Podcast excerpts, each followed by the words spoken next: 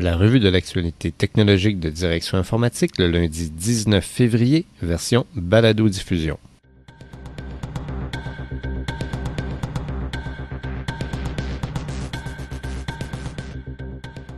En manchette cette semaine, l'Université de Montréal se dote d'un superordinateur. Steve Wozniak, les nanotechnologies et l'informatique distribuée communautaire à la boule de cristal. Et les interfaces USB parallèles.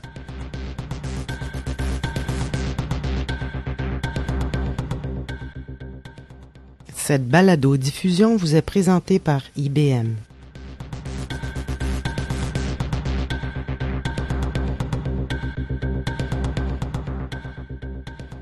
Bonjour mesdames et messieurs, ici Patrice Guy Martin et Jean-François Ferland. L'Université de Montréal dispose désormais d'un super ordinateur à mémoire partagée Altix 4700 de SGI qui est utilisé par le réseau québécois de calcul de haute performance l'Altix 4700 de SGI, autrefois connu sous le nom de Silicon Graphics, est doté de 384 processeurs à double cœur et de 1536 gigaoctets de mémoire vive. Il pourra atteindre des crêtes de traitement de l'information de 4,9 trillions d'opérations à la seconde, soit 4,9 teraflops. Le superordinateur sera utilisé par quelques 350 chercheurs des universités Bishop, Concordia de Montréal, de Sherbrooke ainsi que de l'École polytechnique qui forment le réseau québécois de calcul de haute performance. Il servira à réaliser des calculs numériques de haute performance, notamment en médecine, en astrophysique, en nanotechnologie et en transport, et réduira grandement la durée des simulations. Déjà, ce réseau de chercheurs dispose de diverses installations à l'Université de Montréal, notamment un serveur Altix 3700 à 128 processeurs, un serveur Altix 350 à 16 processeurs et une grappe Cray à 60 processeurs, ainsi qu'un dispositif de stockage de plusieurs teraoctets. L'université a organisé la semaine dernière une cérémonie pour souligner un don en espèces qui a été effectué par SGI dans le cadre du projet. Ce don consiste en un rabais substantiel de 8 millions de dollars sur le prix de vente éducatif de cet ordinateur qui est estimé à 11 millions de dollars. Le superordinateur a été reçu à la fin de novembre 2006 et après avoir fait l'objet de procédures de validation et de tests, il a été mis à la disposition des chercheurs au début de janvier 2007. Ce superordinateur représentera 30% de la puissance de Cancun qui est mise à la disposition du réseau québécois de calcul de haute performance et il serait l'appareil à mémoire partagée le plus puissant au Canada.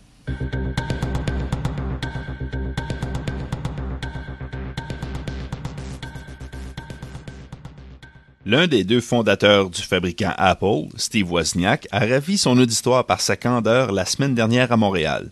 M. Wozniak était conférencier d'honneur lors de l'événement La boule de cristal du crime qui s'est tenu au Palais des Congrès de Montréal les 15 et 16 février dernier. M. Wozniak a expliqué comment il avait été fasciné dans les années 70 par un ami dont le terminal, relié par le réseau ARPANET, l'ancêtre de l'Internet, pouvait communiquer de la Californie à Boston une fascination qui l'a amené à vouloir construire lui-même son propre terminal, puis son propre ordinateur.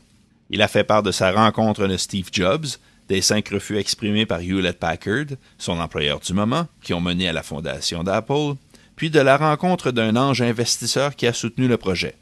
Steve Wozniak a quitté Apple en 1985 et soutient aujourd'hui plusieurs projets à vocation éducative.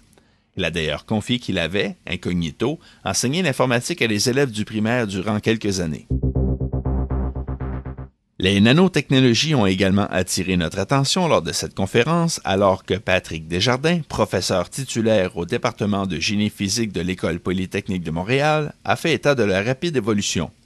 M. Desjardins a expliqué que les nanotechnologies pourront servir, entre autres, au capsulage de médicaments, à la création de biomatériaux, à la microélectronique et aux télécommunications. L'électronique organique, qui prendra par exemple la forme de moniteurs ADEL à être commercialisé sous peu, permettra également la production de circuits à l'aide d'une imprimante, l'intégration de cellules photovoltaïques à des fenêtres ou des visières, la confection de tissus solaires ou le compactage accru de données sur des petites surfaces. En remplacement de Stanley Littow de la fondation IBM International, retenu par une tempête hivernale, c'est le spécialiste de la technologie Grid au Québec pour IBM Canada, Claude Place, qui a fait la description du World Community Grid. Ce dernier est un ambitieux projet de traitement informatique distribué à vocation humanitaire qui est en activité depuis 2004 et auquel IBM apporte un soutien matériel et logistique. Le concept est déjà connu. Des ordinateurs connectés à l'Internet, dotés d'un petit logiciel, demandent et reçoivent quelques kilooctets de données qui sont traités en arrière-plan, pendant que les utilisateurs exploitent leur logiciel courant. Le résultat des données analysées est ensuite retourné vers des serveurs centralisés. M. Place a précisé que ce projet à vocation scientifique était strictement utilisé pour des projets soumis par des organismes à but non lucratif ou par des établissements de recherche universitaires. Déjà, 250 000 membres volontaires mettent à profit 500 000 dispositifs informatiques sous des environnements Windows, Macintosh ou Linux, dont le travail de traitement a permis d'effectuer l'équivalent de 72 000 années de travail.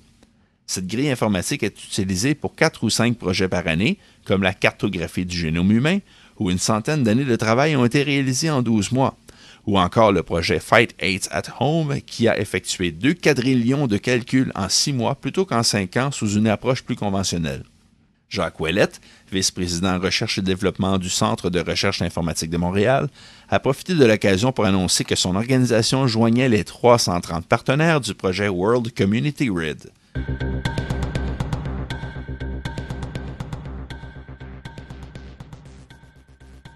Voici maintenant quelques nouvelles brèves de l'industrie québécoise et technologies de l'information.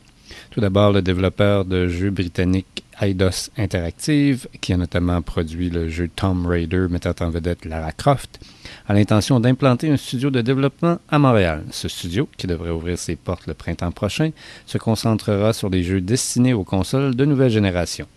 L'entreprise s'attend à créer 350 emplois d'ici trois ans grâce à ce nouveau studio qui sera dirigé par Stéphane Dastou. Les élèves québécois du secondaire disposent d'un nouvel outil gratuit pour les aider à choisir une carrière. Il s'agit d'un service de cybermentorat appelé Academos qui vient de déployer ses activités à la grandeur de la province. Le service, qui existait depuis 1999 sous une autre forme, bénéficiera d'une aide de 2,7 millions de dollars pour les trois prochaines années, aide qui est fournie par le gouvernement du Québec. Offert en anglais et en français, le service permet aux jeunes de 14 à 30 ans d'entrer en liaison Internet avec quelques 600 mentors provenant de plus de 80 secteurs d'activité différents. Deux ententes de partenariat ont eu lieu récemment entre des associations qui œuvrent dans le secteur des technologies de l'information et des communications au Canada et au Québec. Tout d'abord, la Canadian Information Processing Society, connue sous l'acronyme KIPS, et la Canadian Advanced Technology Alliance, connue sous le nom de CATA Alliance, ont établi un partenariat qui vise à exprimer une voix plus forte, disent-ils, à propos d'enjeux portant sur les TI et offrir plus de produits et de services à leurs membres par le biais d'activités conjointes. Au même moment, le réseau Interlogique annonçait l'affiliation de trois associations régionales en TIC au Québec, soit Force TIC de Chaudière-Appalaches, qui regroupe 26 membres, le réseau des entreprises en technologie de l'information et de communication du Saguenay-Lac-Saint-Jean, connu sous le nom de RETIC et qui compte 32 membres, ainsi que la Voix des entrepreneurs en TI de Québec, connue sous l'acronyme VETIC et qui regroupe 43 membres. La Direction générale des technologies de l'information et des communications du gouvernement du Québec a obtenu le prix 2007 pour l'excellence en technologie de l'organisme SHARE. SHARE est un organisme indépendant de prestations de formation pour des technologies IBM de calibre corporatif qui s'adresse aux professionnels des TI. Le prix a été attribué pour un projet de migration de 200 bases de données Oracle et d'autres services à partir d'environnements Unix de type Solaris de Sun et AIX de IBM vers un environnement Linux fonctionnant sur des serveurs System Z de IBM qui a eu lieu en 2006. Cette migration aurait permis au gouvernement du Québec de réduire de 90% ses coûts en licence Oracle. Le fournisseur montréalais de systèmes d'information pour le secteur de la santé, Logibec Group Informatique, a terminé son premier trimestre 2007 avec des ventes de 10 millions de dollars et un bénéfice net de 1,7 million, une hausse respectivement de 6 et de 20% sur le trimestre correspondant de l'exercice précédent. Le concepteur et fabricant de simulateurs de vol CAE a décroché une série de contrats avec la Défense nationale canadienne, le Corps des Marines américains ainsi que la Royal Navy britannique. Ces contrats rapporteront à l'entreprise montréalaise des revenus de 41 millions de dollars. Le Bureau de protection de l'environnement des États-Unis a accordé à CGI Fédéral, une filiale du groupe CGI, le mandat de moderniser son système de gestion financière avec la solution Momentum de CGI. Il s'agit d'un contrat de 10 ans dont la valeur est estimée à 84 millions de dollars américains.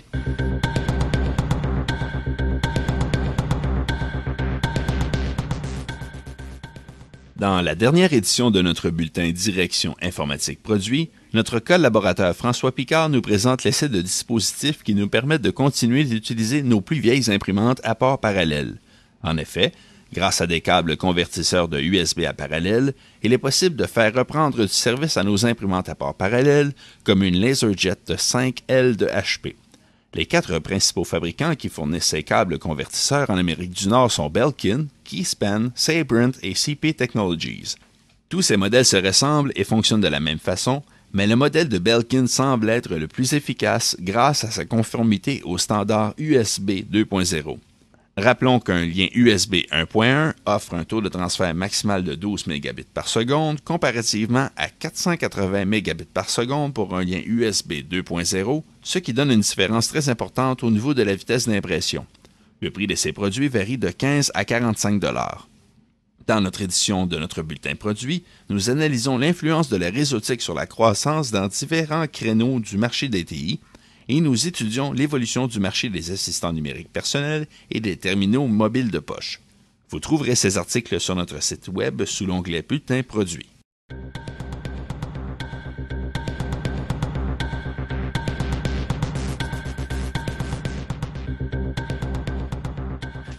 Pour plus d'informations sur ces nouvelles et pour d'autres reportages sur les technologies de l'information au Québec, nous vous invitons à visiter notre site web au www.directioninformatique.com. Nous vous remercions de votre attention et à la semaine prochaine.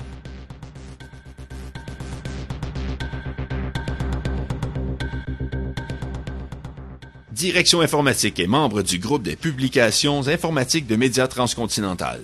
Toute reproduction intégrale ou partielle est interdite sans l'autorisation de l'éditeur. Tout droit réservé.